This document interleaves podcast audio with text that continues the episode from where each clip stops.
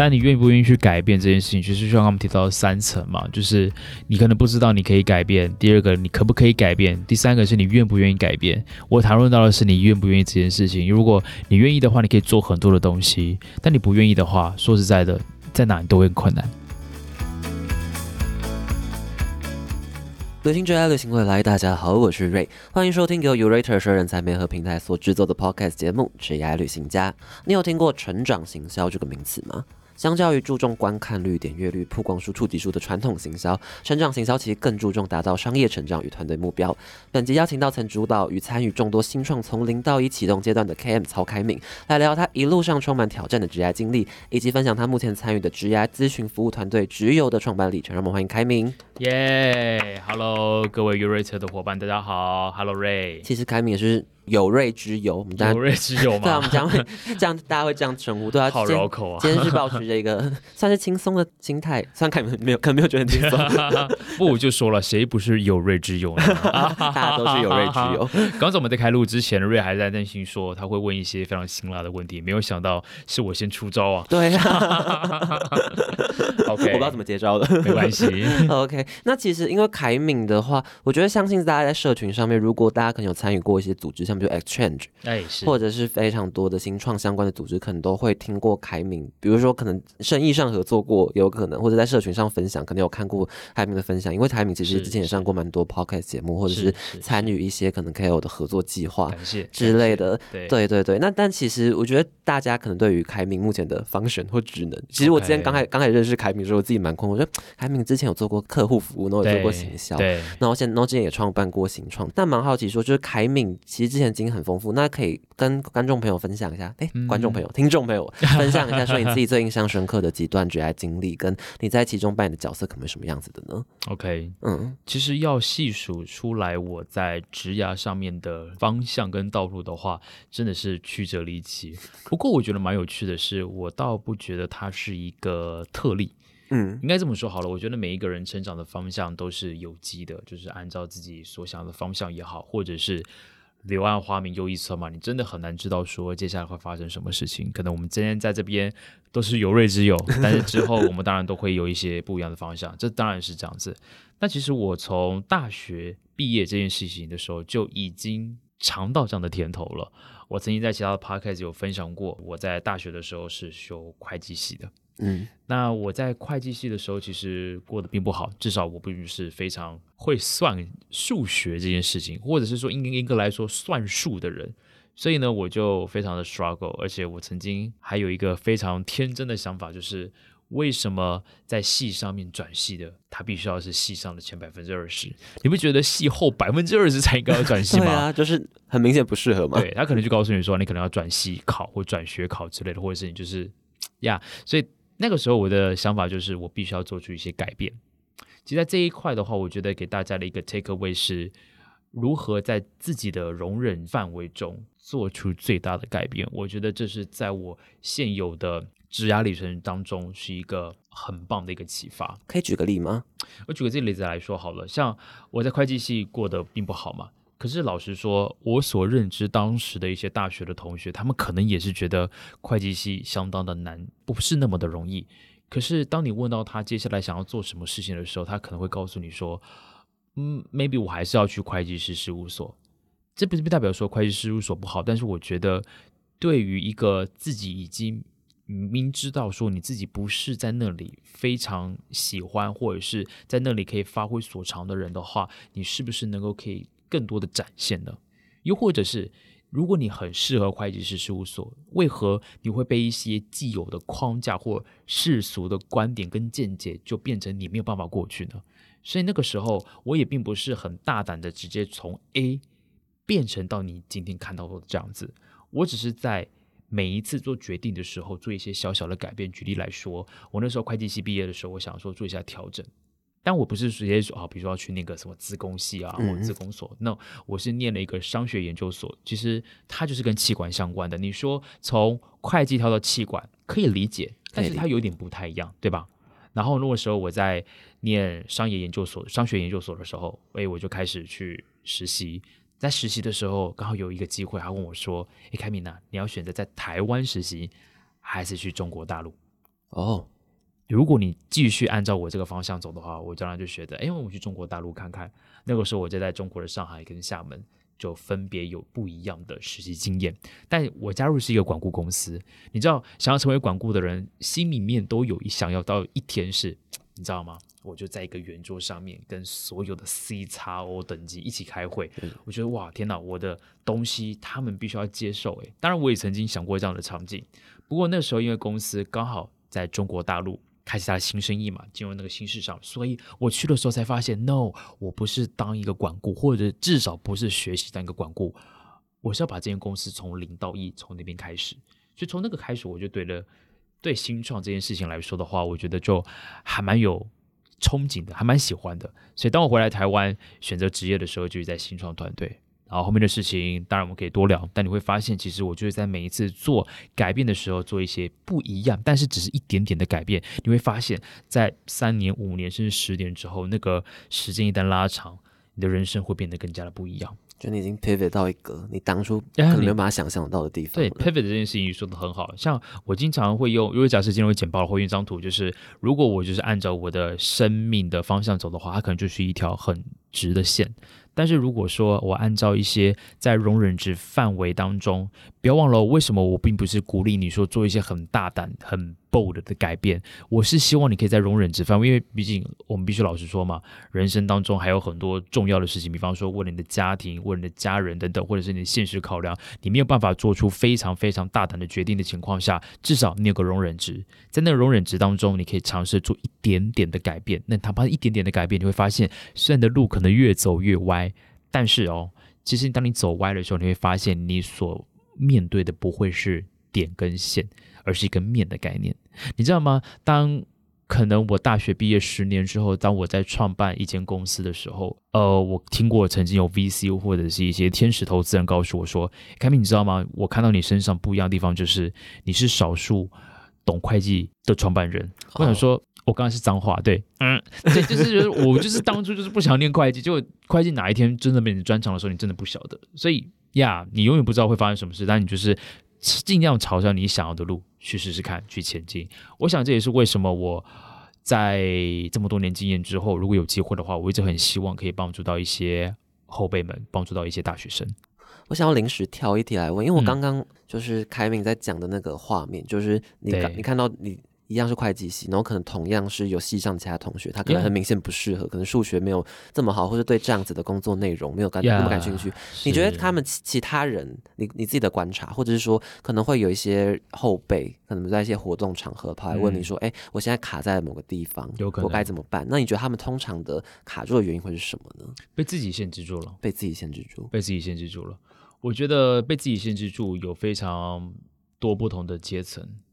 那当然，最容易解决的就是你知不知道你可以改变这件事情，以及你能不能到你愿不愿意。其实知道这件事情，就是说啊，原来我还有不同的可能性。说实在的，就是知识的程度、理解的程度。可当你知道这件事情的时候，下一个就是你可不可以做这样的改变嘛？你会不会因为一些客观的条件，比方说，比方我就是要养家，我就是要一定的薪水，我没有办法那么大胆的去做一些改变。但其实这件事情是还是有一些办法去做处理的，因为事实上现在各式各样不同的职业，你可以在 u r a t e 上面看到，其实有蛮多曾经在大型公司里面服务的呃中高阶主管，有时候在新创团队，虽然当然他的资源可能不是那么的充分，但其实有一些很棒的新创，已经走到非常前面了。对，在 u r a t e 上面，你看到一些很棒的公司。事实上，它可能跟一些大企业的待遇来说，并不会相差太多。但最问题、最难的地方是，你愿不愿意做这样的事情？对你很有可能觉得说，我已经在这个地方了，或者是我已经走了这一步了，你就会开始考虑到说，你的沉没成本很高，你有没有办法从那个地方改变出来？所以你会发现，你会，我不知道大家有没有感觉，就是你可能在你的工作当中很不开心。可是你隔天起来的时候，你还是带着不开心的心情去工作，即便你知道这根本不是你适合的工作。我相信有太多的人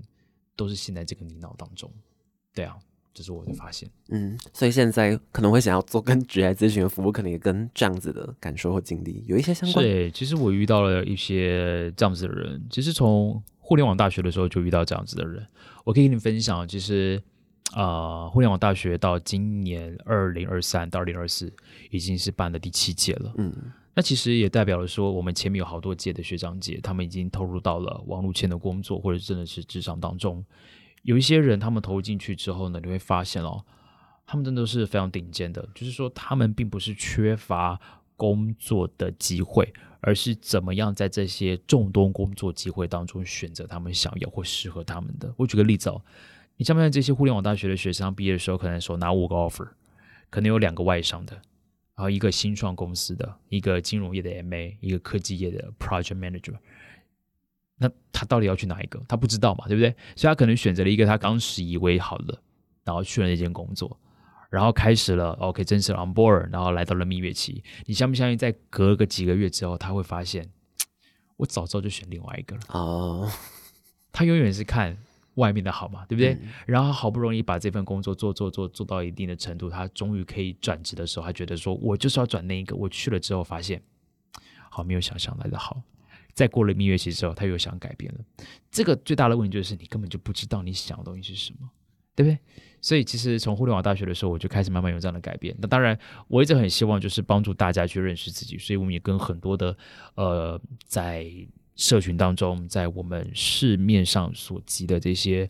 很棒的前辈们，或者是人资伙伴们，那我们就不断的邀请他们来帮助我们这些大学生更加理解这个产业，不管是适合或不适合，我总是希望说，一个好的人才如果在合适的地方的话，他才能够去发挥他最大的价值跟优势。嗯，了解了解。那刚刚其实凯米有提到这样子契机，那当初应该说这样这样子的前面的因素。那当初凯敏就是实际创办局友的契机，嗯，应该说共同创办局友的契机是什么呢？我觉得很有趣哦，就是呃，在我们的创办人以及在我们的核心团队当中，蛮多都是前公司的同事啊，蛮多都跟前公司的同事。然后那个公司它这个主题也是跟人资相关的，所以在那边我就认识到了很多很棒的人资，有 in house 经验的，有做乙方的，就等于说做人资代理商这样子一个经验。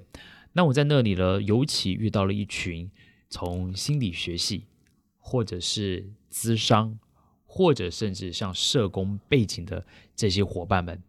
哎，他们其实哦，除了他们做他们平常人资或人事的工作之外，他们对于人还有一股无可救药的热情。我会说无可救药的原因，是因为他们真的很愿意帮助别人，而且是牺牲自己帮助别人。而那时候我就跟当时。的同事现在是直邮的创办人，就是陈伟成，伟成。那我们就一起想着说，要怎么样透过职涯咨询这件事情，帮助更多人，所以我们就创办了直邮这间公司。对。我刚听完之后才 知道，哎，原来我们之前是同事。呀，我们之前是同事，而且是蛮不熟的那一种。对，因为我们彼此在不同的方选了，但是 o g r 就是同一个办公室嘛，有时候吃吃饭，然后互相了解一下，所以觉得你做的东西不错。哎，我没有想到你有这样的特长，所以我觉得蛮有趣的哦。就是说不定前公司的同事后来在不同的地方。又组合起来会成为创办团队。OK，哎，他怎么知道你有这样子的方选？就是比如说帮助一个新创公司这样从零到一的 growth，就中午吃饭的时候吧，就多聊这样这样子。反正就是偶尔啦，就是有的时候，哎，这个就是蛮有趣的。就是有的时候跟你同事多聊天啊，中午的时候不是待在自己的位置上面看看剧啊，或者是划手机。有的时候跟同学跟同事聊聊，哎，其实会蛮有趣的一些发现。我这边多补充个小故事好了，我自己曾经有创办一间公司叫。做 Swipe 嘛，线上舞蹈教室。嗯，你知道吗？当初 Swipe 创办的时候，也是我的前同事把我拉进去的。哦，你说那时候一期直播的前同事，那个那个主题其实当初也可能不是你自己发想出来的。对，其实我我不是我发想出来的，但是 OK 就是聊，然后觉得说他们做这个产品，我觉得蛮有趣的，我就帮助他们，然后就做起来了。所以其实我陆陆续续哦，至少两个我自己参与过创办跟自己创办的公司，都是跟前同事。在不同的场合当中在相遇了，然后创办公司。我觉得最近开始意识到人脉非常重要的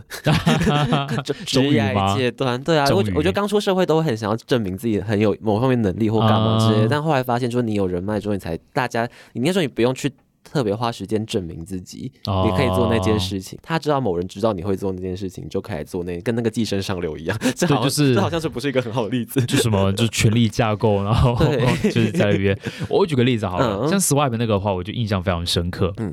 那个时候我就还在上一份工作公呃公司工作嘛，然后突然有一天，就有一个 Messenger 的私人讯息就跑进来，然后我说：“凯敏最近还好吗？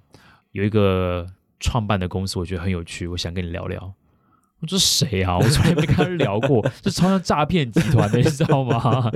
我说好啊，就多聊一下。我想说认识嘛，反正就其实不熟，是超不熟的那一种人。然后我就跟他聊，哎，聊了之后才发现，哎，他这个 idea 不错。然后他说，哎，我想要找一些人来聊聊什么之类的。然后我们就做了这个线上舞蹈教室。你知道吗？我们甚至不是单纯创办一间公司哦，而后来是这一间公司大部分的工程师。都是从一期直播来的，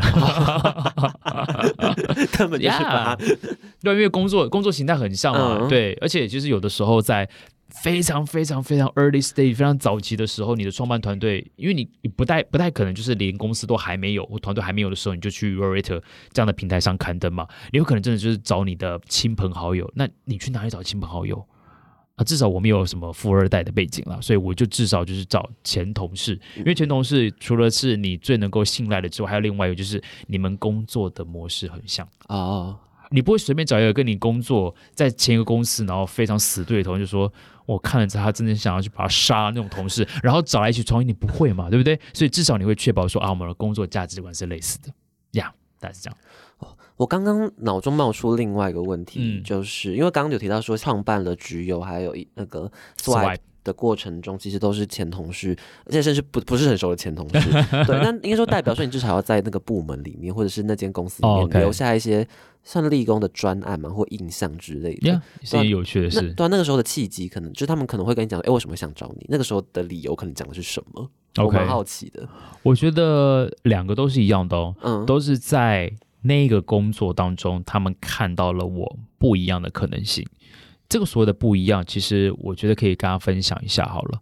像我当初去一期直播的时候很有趣，我担任的是产品经理 PM 这个工作，但其实我加入到一期直播之前是完全没有产品营运跟产品规划的经验的嗯。其实就这个题目来说的话，我相信也是很多的听众想问，就是诶，我没有相关的经验，我怎么跨过去？那个时候我采用的方式是，我并不是看我没有的东西，而是回过头来看我有什么，然后可以去 leverage，或者是可以帮助他那几个公司或那个职位他原本没做到的事。我问，当时一期直播已经相对是一个成熟的产品了，他要找一个产品经理，我就打开了 JD 来看，发现。其实一期直播不需要一个很会写程式、很会跟工程师沟通的 PM，因为老实说，已经有那样的 PM 在公司里面了，对吧？他那个时候是希望可以找到第二的成长曲线，他希望可以再获得一些市场上的关注，所以呢，我就运用了我在一期直播前的那间公司，我很会了解市场，我去拜访，我去做市场的定锚，我去了解用户，并且把它反馈成为我们产品上面的一些规划跟蓝图。诶，这个东西其实就打动了当时在一期直播的产品主管，觉得这个东西我们没有做过，我们很少做，很少去了解我们的用户，很少去把这些 persona 给建立起来，所以我就加入进去了。但加入进去之后，你必须要知道，就是你当时是有一些缺点的，就是你没有产品运营的经验嘛，所以你必须要把这些产品的东西给拉出来。那我想要说什么呢？我想说的是，从转职的经验来说的话，你不见得是要看你没有的，你可以看你有的东西。然后我这时候在一期直播，我就自己 launch 了一个专案，就自己一个人做。这个专案就是我找了非常多曾经看过直播的、曾经有打赏过的、有抖内过，然后没看过的、讨厌的、竞品的等等之类，我把这些人全部都拉出来，一个一个访谈之后，我自己在公司内部。去去做办一个分享会，那当然因为公司人很多嘛，大概上千人，所以我没有办法就是在一个大讲堂去跟大家分享，所以我就每天中午，然后可能就约这个部门，然后你愿意来听，我就愿意讲，大概连续两个礼拜。但是你会发现一件事情，诶，一期直播就里面的员工就觉得，诶，怎么会有人就是做愿意这样做这样的事情？他就跟你跟你聊，但你就发现，其实当你做这一些额外的事情，或者是别人意想不到事情的时候，你就可以吸引到那一些。他懂得去珍惜，或者是懂得去看见价值那些人。而后来那一位 Swipe 的那个来找我那个伙伴，他其实也是告诉我说，我当时就是看到你在分享的时候，我觉得你很特别，我说我想要找你来一起做事。哦，我觉得现在好像会有一个风气，就是说我自己观察到，就嗯有点像大家进到一间公司，他就觉得说，哎，JD 上写什么就做什么。啊，sure，对，就是我我坐在这个框架内，那如果框架之外的东西，那就是公司要付我钱。当然，我觉得先把你应该要被指派的事情，R N R 你应该要做的事情，你可能要先 deliver 好。嗯，对，这不管是对于公司来说，或对你个人来说，这绝对是优先条件。对，那其次，其实我倒不排斥，甚至是鼓励大家在工作上，或者是甚至是下班之后的社群上，你不见得你会发现，其实你不需要被 KPI 的时候，你做事情有的时候蛮开心的。你就听听看嘛，看看有没有什么跨部门或者是你自己可以有使得上力的地方。那自然而然，你在公司的价值就变得不一样了，变特别了。不管是从上司来看的说，哎，你可能变得更积极了，又或者是因为你参与了很多不同的专案。其实说实在的，呃，至少在年轻的时候，我觉得你参与到不同的专案，你学到这些东西都是你自己的累积了。对啊，然后你在跨系在在这些跨领域的事情上面的话，你会变得可能非常顺利。嗯，了解了解。哎，那我再问一题，就是因为刚刚姐姐有提到说，就是像 Swipe 跟就是现在只有这一份工作，都是当初可能前同事同事把你拉进去。那那个时候怎么就是这样子的职业机会来的时候，你脑袋里面做评估的基准可能会是什么？OK，呃，我不会那么贸然的进去。嗯回归到刚刚我们第一个 take away，大家还记得吗？叫做在容忍值这个范围当中做最大的改变。嗯第一，我不是完全放下我上一份工作，直接投入到 Swipe 创业，我没有。而成立直邮的时候，我也是逐步的加入进来的。什么意思呢？其实这两个路径都是一样的，就是我先把 Swipe 或直邮当成是一个 side project，也就是说，我还是保有自由的工作哦，我我该有的工作我还是去上班，但是变成是下班之后，就大家经常忽略了下班的那个时间。那当然，你应该有休息的时间，你要放松，你有跟家人相处的时间。但除此之外，有没有一些时间是可以学习，甚至是发展第二专长的？我就是利用那些时间。所以其实 Swipe 呢，我整整做了一年的 part time。也就是说，我还我白天还在去他地方工作，然后下班的时候，而且不是每一天下午下班的时候啦，我可能就是选择一个礼拜可能两到三天，然后我可能就帮他们写一些呃产品的规划啦，然后等等之类的。我甚至可以跟你说，Swipe 这间公司市场已经验证了，甚至我们已经找到投资了，甚至我已经开了公司了，我都还不是正职，一直等到这件事情都 well done 之后呢，我隔了一年之后，我才成为正式，说哦，我来工作。所以你会发现，其实我不是说那么容易的做改变，而是我先试试看。如果说假设 OK，我做到一半的时候发现这个东西不 work 的话，其实对我的人生没有太大影响，说明它只是一个可以尝试的一个亮点。而在我的人生当中，其实这样的事情其实是蛮多的。Swipe 跟直邮只是我们容易看得到它已经成型的一个服务或者公司也好，因为我觉得商业的东西本来就是你要有一段验证市场的对过程，但是如果这市场没有验证的话，其实你可能也不会这么贸然的去把所有自己投入在一件事情上面。这么讲的话，我还是相对保守的，嗯相当保守，就是容忍值的范围，就是我知道我我给自己一个这样大的 range 嘛，也就是说我加上没有尝试不成功的话，fine，当然也可以，但我还是回来做我自己的工作。当然了，我跟其他呃非常远远见的这些创办人可能不太一样，他们有很多非常值得钦佩的前辈，他可能放下一切，放弃所有，他可能全职的投入进来，他们取取得巨大的成功。然后我觉得我自己的创业经验当中，为何不能尝试一个相对风险比较低、相对保守的一个创业经验？我觉得这个也是可行的。了解了解，我其实我觉得这也跟扮演角色比较不一样，也有关系啊。嗯因为我觉得开明角色听起来比较像类似像专业经理人，或者是你进去推变成一个推动这个事业成长的一个引擎，但是本身来讲，那个事业本身的来由或者是怎么讲，就是你知道，我觉得每间这种创办公司，嗯如果是那种比较理念型的企业的话，一定都会有一个嗯，对那个嗯 business 充满梦想跟 scope 的角色存在在里面。我会形容我是一个没有理想的创业家。我觉得我是一个，这样直接这样子所以我觉得这样没有没有理想或者是没有理念的创业家，这样讲好了。嗯 就是呢，我倒没有特别说想要做什么，但如果它是一个好的题目的话，我还是我认为我还是做创业的事情，我不完全认为我是做专业经理人。这么说就是我会投入进去，甚至我会比那个创办人还要更投入，然后我会去尝试把这个东西弄 work。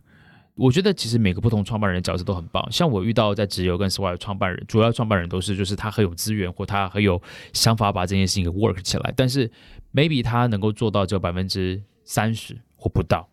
但我就是希望可以把那百分之三十补到百分之百的那个人。所以你会发现后面有很多东西是我额外加入进来的，去做一些创造，不管从商业模式或者从这个产品上面去做改变。我这么说吧，比方说只有，我们是想要去帮助别人，then how，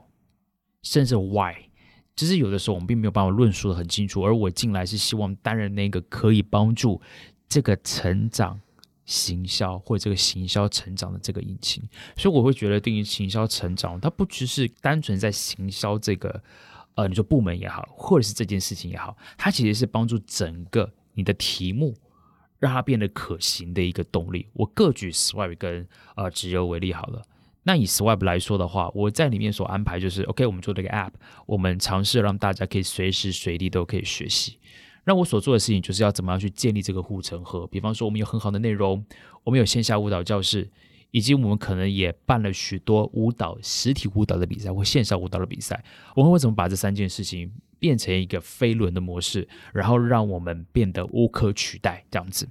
那以直邮来说也是如此。比方说，OK。如果大家想象到直邮的话，可能就是职涯咨询的服务，对吧？那职涯咨询，你可能想到就是，OK，我可能有一些职涯咨询师，有一些需要被职涯咨询的来访者，OK，我们尝试把它媒合在一起，就有点像 u r 在做的事情，把它媒合在一起，OK，你们媒合成功了，我中间收一笔介绍费，一些分润，然后你们两个各自安好，我就觉得开心了。可我们发现已经有太多人在做这样的事情，对吧？所以其实当我们在做职涯咨询这件事情的时候，我们就不做这个。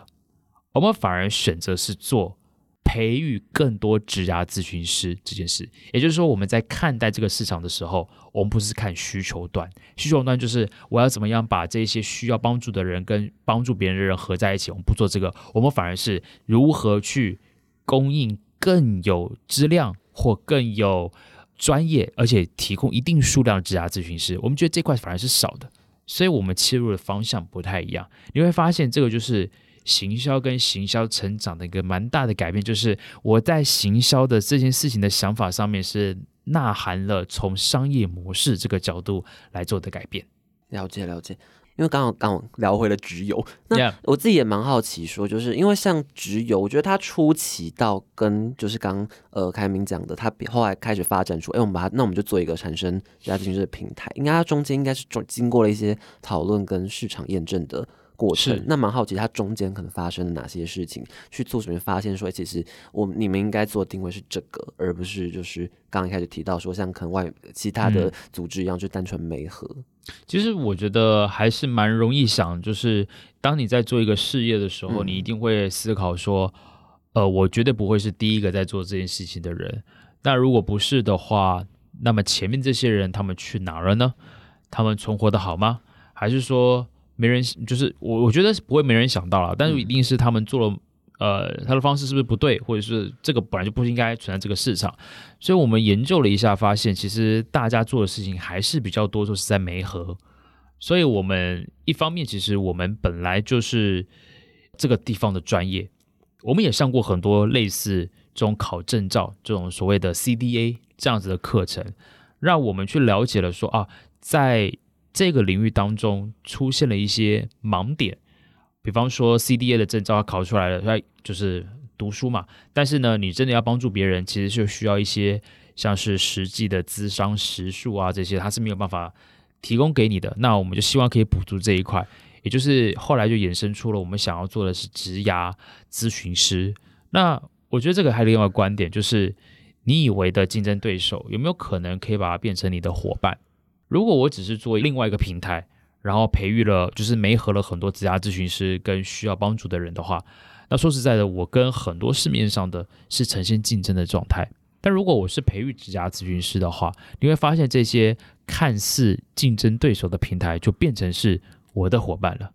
对我就可以把这样子的这个资源做一个扭转，也可以找到更清楚找到我的定位。所以正好在直邮上面的话，就会是如此。我这里想要多分享一个，就是我自己对于创业题目的一个想法是这样：就是当我们看到了一个看似理所当然，实则不然的一个数据或现象的时候，它就是一个有趣的题目。我不会说这个题目是我想的，但是我觉得。原本这个题目，它啊给我们做职业职涯咨询这件事，但是我会尝试着在这一个领域当中去思考一些看似理所当然但实则不然的事情。我们刚谈了直邮嘛，我再来就再发散一点，我回来谈 Swipe 这个线上舞蹈教室哦。各位听众，我想问一个问题啊，你们自己心里面想一下，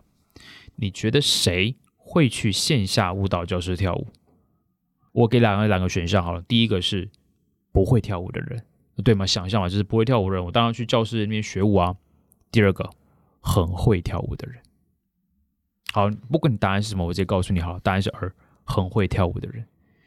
你现在想起来好像是这样，对不对？因为你去那些实际上真实的舞蹈教室，你会发现，很会跳舞的人，他们会去那边 show off，他那边去挥洒自己。所以呢，你会发现一件事情哦，那里就是他塑成、塑造他的文化，塑造成他的那个风格跟个 vibe。你会发现哦。那个风格是隔绝不会跳舞的人，因为不会跳舞的人进去之后发现，哎，这个人好像都很厉害。然后我在跳舞的时候会躲在小角落，然后呢，你躲在小角落的时候，老师会发现说，哎，瑞，哇，你是今天的新伙伴，来来来到前面，你可以简单的 solo 一段，让大家来认识你吧。哎，这我最近真是真的有经验。我告诉你，瑞马上脑子一片空白，想说，哇。我下次不会再来了。我很多类似这样的感觉。我最近都是咬着牙去跳上跳，就是咬着牙。你会发现，就跳舞蹈教室就是很会跳舞的人，然后不会跳舞的人，事实上心理压力是很大的。对，就是你有没有想过这件事情？就是你以为实体的舞蹈教室是给那些不会跳舞的人，但其实不是的时候，你就翻转你的意见了。这个地方就会出现创意题目。对吧？像直邮也是，就是呀，你会想到，对啊，职涯咨询不就是你做一个平台，然后。配合这些人就好吗？我们为什么要去讨论其他咨询师？No，其实你后来发现做这件事情之后，这些人他没有把它做成，而且我后来发现，其实真正能够帮助别人，他其实有一套系统的时候，我们就从这个地方入手。我觉得那会是一个蛮不一样的切入角度。嗯，了解了解。那就接续刚刚凯明讲，就其实现在凯明就是在帮呃只有这个团队，有点像在做行销成长这个业务。虽然你你有挂一个 title 之类的吗？哦，就是 co-founder，就是 co-founder，yeah。然后就是，反正下面有哪些事情，他做的事情可能是你的专长范围，你觉得你可以做的话，你就把它接下来做，这种感觉。对，比个方来说好了，像只有现在我们有发展几个不同的产品线啦，像我们有做 to C，我们有在做 to B。然后 to C 的话分两个，第一个的话就是大家今天线上看到这个牌卡，耶，我们有三套牌卡，分别是只有旅人卡。然后再来是职能盘点卡跟价值导航卡，它分别是从我们认为的内在三角形，从兴趣、能力、价值观这件事情去平衡自己未来对于职涯的发展。那当然有内在三角形，就有外在三角形。其实外在三角形就是像产业啊、团队啊。职位啊等等之类的，其实我们可以理解到为什么很多的人会积极营营去写他的履历，会去增加他的面试，其实都是外在三角形。可是我们谈了很多履历见解，我们谈了很多面试技巧，却很少去谈为什么我们要做这件事情，我们到底跟这个公司、跟这个团队合不合适？当然，所以我们在呃第一个产品线就是我们开发了这三套牌卡。我们也去年底在泽泽上面有成功募资了一百多万元，并且我们有一些线上课程在开课快手上面。那第二个 to C 面来说的话啊，不免我们还是会去做一些媒合啦，就是自家咨询师跟一般受众的媒合。但我觉得其实像我投入进来之后，我就开发了一些不一样的产品线，例如像 to B，我们在 to B 端的时候，我们不谈直涯。但是我们是怎么样让他更了解这个企业，甚至是让这个企业的特色可以容易的被彰显出来？我们举个例子啊，像我们最近第一个第一个产品线就是我们会做一些招募，什么意思呢？就是我们现在也服务像如像 Deloitte 或者是国泰，那他们呢其实很想要去招募或者是吸引这些新时代的 Z 时代的年轻人。但他们可能觉得说，诶，过去的一些传统招募方式已不敷使用，所以呢，他们可能进到学校，或者是邀请这些学生出来参与一些像我们的这种排卡的公开课，或者是工作坊。要么其实工作坊其实蛮好玩的，在里面我们可以通过排卡甚至一些筹码的方式，去让大家更容易理解，诶，我自己想要长什么样子。诶，那在玩了玩完之后呢，其实它对于这个企业就有一个正向雇主品牌的效益。这是第一个，我们也帮很多的企业做招募。第二个的话，诚如我刚才所提到的，我们培育很多的职涯咨询师哦。比方说，我们大概平均一年可以培育出一百个，而这一百个呢，他们会去帮助别人，或者是被我们邀请到企业里面去，呃，分享如何去招募、如何去训练等等之类的一些机会。最后一个的话是蛮特别的，是我过去没有想到，但我觉得做了之后非常有价值的，是做公益、做 CSR。像我们在今年初二月的时候，我们跟台积电慈善基金会一起去了南投的双龙部落，啊，是个典型的偏乡小学。那我们透过直邮的牌卡跟一些服务，让这些孩子们小小五、小六。小五、小六的小朋友，让他们认识职业，让他们知道说他们的未来有无限的可行性。所以，当你想到直邮这件事情的时候，诶，当你还没听的时候，跟你现在听到现在，你已经开开始有些非常不同的一些改变，对不对？你可能觉得直邮啊，就是一个没和职涯咨询的人嘛。呀，我们有做，但是你会发现，哦，我们有做职涯咨询师，我们又有排卡，我们有很多的教材，甚至我们可以把它应用在企业端，或帮助企业端去服务更多需要帮助的人。这就是我的工作之一。了解，哎，我记得开场之前，开有跟我讲一个屁，我蛮印象深刻。他说：“你说只有想要做台湾的盖洛普，大家不知道有没有听过盖洛普？盖洛普就是呃，也是美国的，应该说盖洛普一个简称啦。盖洛普是一个组织，对，它有一个测验叫盖洛普优势，是，然后里面有三十四项天赋，就是大家可以就是做那个测验之后，可以发觉到自己在职场上面优势，然后可能也是在做无论是自己的工作状态也好，或者是呃后续你要转职时候评估的状态也好，的一个参考这样子。是，嗯，像目前我们在市面上有非常多嘛，像 Between Ghosts 的 Grace，他在做盖洛普的时候是非常棒的，他的优势、优势定位等等的。那除了老实说，除了盖洛普之外，可能大家也常听到的像 MBTI，嗯哦，万年不败的 MBTI。那所以说见面的时候，我是什么什么型的人格？对对对对。或者在企业当中还常使用的是 DISC，哦对，DISC，又或者是有一些啦，但比较少会用人类图。哦，有些企业会用人类图吗？呃，我听过有些 VC 很喜欢用人类图。因为 VC 他就决定说我要不要投资这个创办人的时候，因为老实说他们的摄入比较深啊，对他们可能就想要了解，有点像算命的感觉，跟他通道有没有？对对对，有没有通吗？什么之类的？哎，不不太清楚，但是对什么二分人嘛，什么之类的，所以他们会有时候会用人类。但是呃，我的意思是说，有各式各样不同的一些呃测评或者是了解彼此的一些方法。那直邮的来说的话，像直邮旅人卡，它是用美国心理学家 Holland。的六型人格为基地去做一些延伸的。那我的意思是说，其实我们并不是想要干掉盖洛普或是谁，但是我我觉得我们是这样，就是我们在做的是培育咨询师。像盖洛普的话，其实他也培育了非常多的很好的 coach、很好的教练，而他们会帮助这一些需要帮助的伙伴们，透过不同的方式。其实我们也是，其实我们做更多的是培育更多类似的 coach，我们称之为职业咨询师，去帮助别人。了解了解，那现如果就现阶段，因为刚其实凯明有大概讲过了，就是目前只有可以提供的商业服务，或者是你们的服务模式等等，那有哪些是现阶段觉得还想要做的更好，或者是想要在新发展的方向吗？特别是在土 B 这个层面吧，嗯，就是说我们怎么样可以让更多的企业去看见这样的价值？我觉得蛮讶异的是，这一些公司他们有意愿。去帮助自己的员工，或帮助自己的人资去实现，例如像招募、例如像训练，或者所谓的 EAP 员工支持计划当中的一环。当然，我们现在遇到了一个困境，是我们要招募一个新进的员工是越来越难。但是，我们也不能忘忘掉的是，当我们招进来的员工，他会不会在很快的时间就流失掉，就离开掉？那如果说我们能够好好的去支持这个员工，不仅是在他工作上面给予他实际上的帮助，或者是不仅是给予他比如吃不完的零食、福利等等，在他的心理上面，在他的安全感上面能够给予的话，因为我觉得这是一个很棒的一个体验。那，当然还有其他额外的一些计划，我们希望未来可以再做做做分享。比方说，我们可能从十月开始，每个月会频繁的去办一些实体的活动。我们希望可以邀请更多的企业人资，不管从招募的角度、训练的角度，或者在员工支持的角度上面的话，我们开一些公开班，会邀请很多的企业人资来体验看看这些三副牌卡的魅力。耶，我觉得说服企业真的是一件蛮困难的事情，不容易，不容易。呃，几个层面吧。第一个是。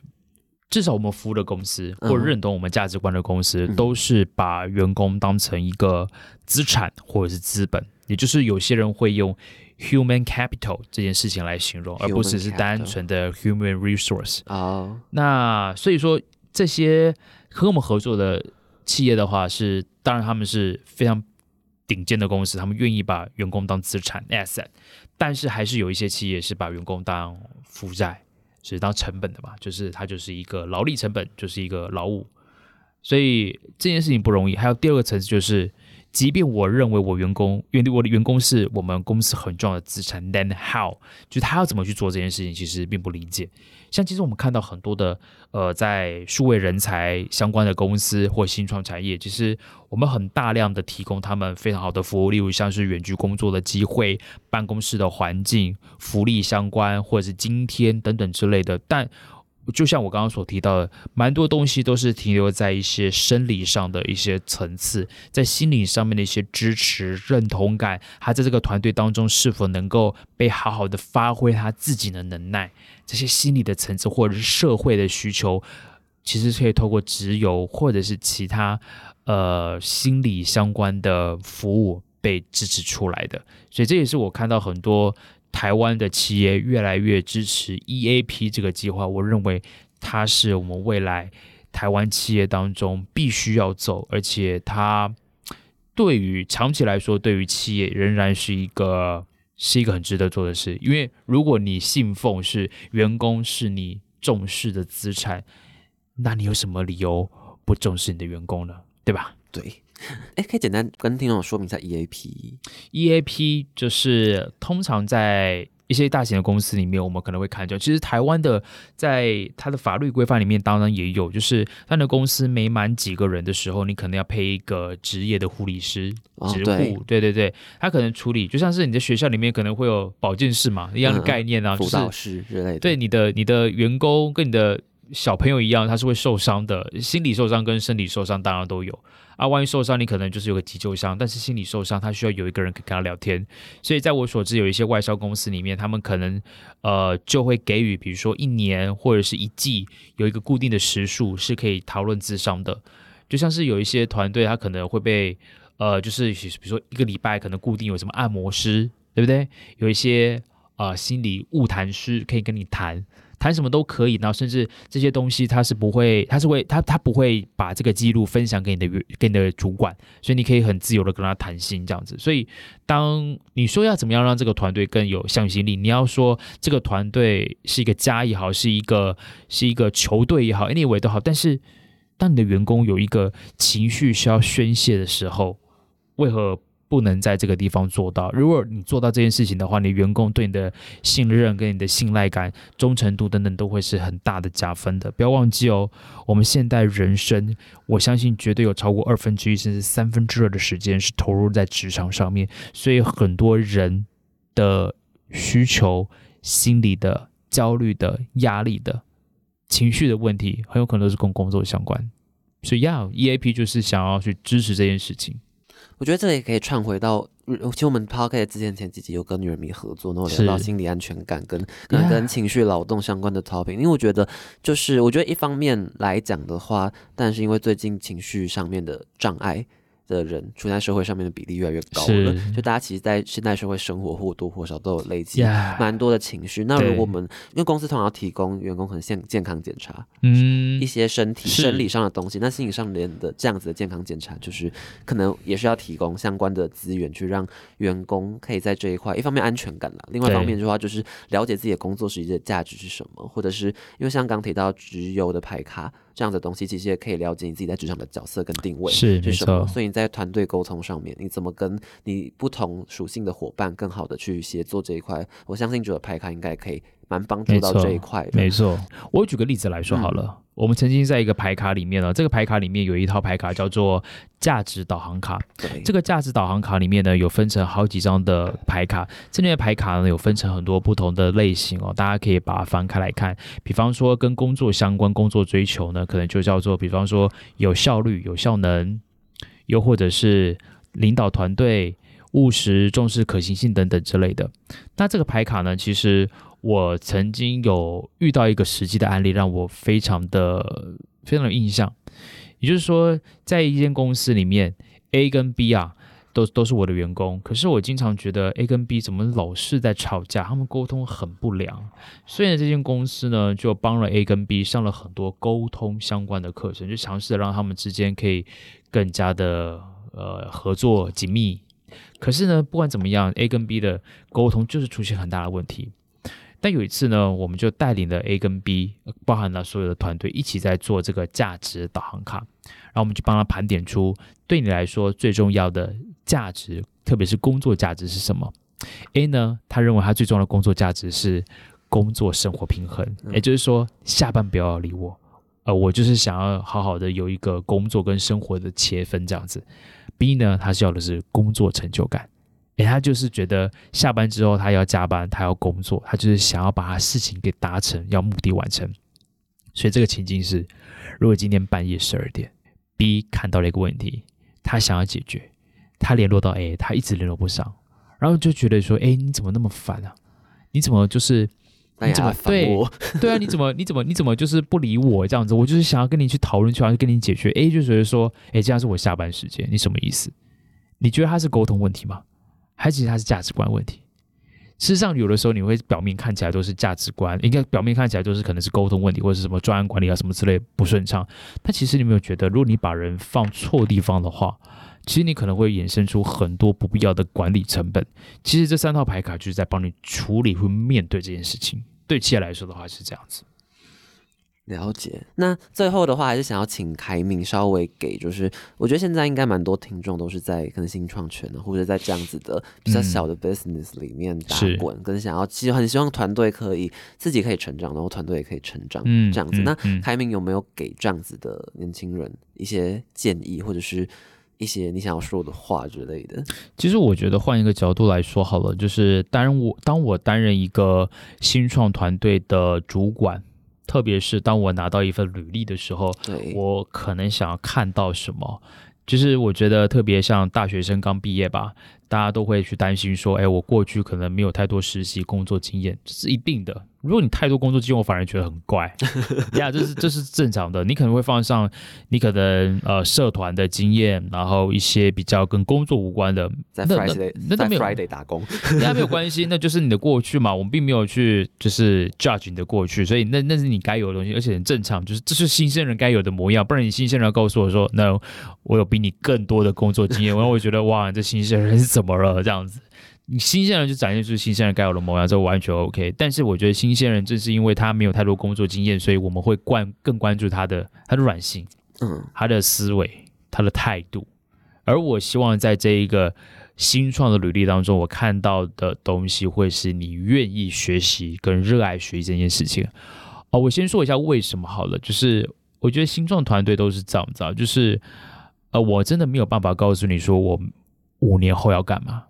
三年后要干嘛？明年要干嘛？甚至今年下半年、明天要干嘛？我可能都没有告诉，没办法告诉你，因为我们很可能随时都在改变。我今天因为啊、Facebook、Instagram，所以我就开始去下他们的广告。就天啊，发现了抖音、TikTok 跟 Real 又出来了，所以我必须要再增加这样子会使用短影音的人。然后今天 Podcast，你看 Ray 今天还坐我对面，对，就是你你没有办法去限定说啊，我今天就是要一个 Facebook 的人。然后我就说啊，我就是会下 Facebook 广告，所以我就来做。啊，万一之后你要拍短影音，你要拍 Podcast 的话，我说我不想要这么做，我不想要学，我就是会放 Facebook。所以我并不是单纯看你现在是会 Facebook，还是你未来会其他的。那我是想要知道你有没有其他学习能力，因为我知道我们这个产业在往前走，而且飞快的往前走。这间公司我们必须要往前的跟上。如果你没有学习能力的话，不，你把你自己拉下了，到最后我也只能把你给拉下了。所以我必须要说的是，学习能力这件事情很强，因为我们不知道未来走到什么程度，你必须要跟上。但我怎么看学习能力呢？就是我会特别的关注你在放学或者下班之后你做了什么。当然可能是我的关系啦，因为就是我很多的创业题目或者是很多的价值是彰显在我下班之后的事情，所以我特别关注这件事情。你。就是去玩，当然 OK，但是你愿意学习，会有一些新的想法，不管线上学习课程，或者是实体的东西，或者是你参与了什么社区，你做了哪些事等等之类，whatever 都好。所以你可能去参与，比如说大学生来说，你可能参与了社团，great，你开始了一些，比如说什么创业比赛。实习、海外的交流、交换学生等等之类，它都是可以丰富你人生一个很棒的方式。但是我也很喜欢看到这个地方，原因是因为你是热衷学习，因为我认为学习这件事情是在一个新创团队各个不同的产业当中，它是一个永远都会必须要的能力。嗯，非常认同，而且我我自己现在甚至觉得说，这个已经从新创团队蔓延开来了，因为现在现在是一个就是资讯取得超级容易是的年代，所以我觉得无论是任何工作。就是如果你是身为一个新鲜人或刚出社会没有很久的人，但是就是你没有展现出这样的学习态度的话，是。我觉得就是无论去哪里求职的话，可能都会觉得很常碰壁，或者是，Yeah，我我我我很喜欢瑞刚刚讲的学习态度，你讲你讲的比我更精准，因为我觉得拿去学习，然后一定会有人说，哎，以前有 Google 了，现在要有 AI 有 ChatGPT 了，我我为什么还需要学习这些？我在 Google 就好了。那我不是要你学习这件事情，我是要你那个态度，因为你如果说好，比如举例来说好了。你已经，你以前就是做会做的事情。那我今天告诉你说，嘿，你可以尝试的用 ChatGPT 来去做好这件事情，让它变得更有效率。说不要，我就是不想要。No，这件事情你可能一开始可以拒绝，但如果说久了之后，有更多人他可以用更简单的方式运用好的工具，而且更短的时间能够做你比你更好的工作，那你真的不是在新创团队而已，你在哪里可能都待不下去。对啊，对。那今天的话，我觉得我自己觉得三个最重要的 key take away，在你的容忍范围、容忍限度里面做最大的改变，最大的改变。对，然后还有第二个点是，刚刚开明在讲就是只有的商业模式的时候提到说，呃，其实你要你要去思考一些看似理所当然，但实则不然的一些事实。那这一些出乎你所料的事实中间，可能就蕴藏着可能商机，可能是一间公司的创办的动机。等等的，对，都是有机会的。然后最后一个点的话，就刚开明最后讲到，其实现在真的学习态度太重要了。是呀，你有很多很好的工具，你有很棒的技术，很多的自动化的方式，但你愿不愿意去改变这件事情，其实就像他们提到三层嘛，就是你可能不知道你可以改变，第二个你可不可以改变，第三个是你愿不愿意改变。我谈论到的是你愿不愿意这件事情。如果你愿意的话，你可以做很多的东西；但你不愿意的话，说实在的，在哪里都会很困难。嗯，好。那我们今天非常谢谢凯明。那如果你今天希望大家听完这集收获满满，那如果你今天想要收获更多的话，其实也可以开明的 linking。有 sure，我可以再分享到我们这一节 podcast 下面的一些资讯栏。对对对，然后如果你是企业的，无论是可能是人资啊或主管也好，刚凯明其实有讲蛮多，就是跟旅游有关的企业方案。如果你对这块有兴趣的话，也欢迎去跟凯明私讯了解一下。对，linking 也好，或者是透过 Urator，我们都会有一些不错的一些经验分享。对，其实这 podcast 也是一个 建立人脉 connection 的机会。Yeah, sure. OK，那今天非常谢谢大家收听，谢谢凯明来分享这么多谢谢的知识。那只要有请假，我们就下周。再见，大家，拜拜，拜拜。